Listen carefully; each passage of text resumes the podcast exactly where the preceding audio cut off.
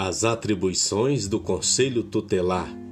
As atribuições específicas do Conselho Tutelar estão relacionadas no Estatuto da Criança e do Adolescente, artigo 95 e artigo 136, e serão apresentadas a seguir.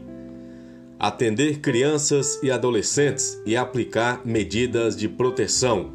Atender e aconselhar os pais ou responsáveis e aplicar medidas de proteção, promover a execução de suas decisões, encaminhar ao Ministério Público notícia e fato que constitua infração administrativa ou penal contra os direitos da criança e do adolescente, encaminhar à autoridade judiciária os casos de sua competência tomar providências para que sejam cumpridas medidas protetivas aplicadas pela Justiça a adolescentes infratores, expedir notificações, requisitar certidões de nascimento ou de óbito de crianças ou adolescentes quando necessário.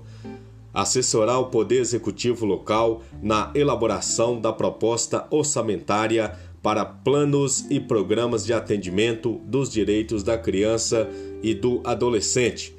Representar, em nome da pessoa e da família, contra a violação dos direitos previstos no artigo 220 da Constituição Federal. Representar ao Ministério Público para efeito de ações de perda ou suspensão do poder familiar. Fiscalizar as entidades de atendimento.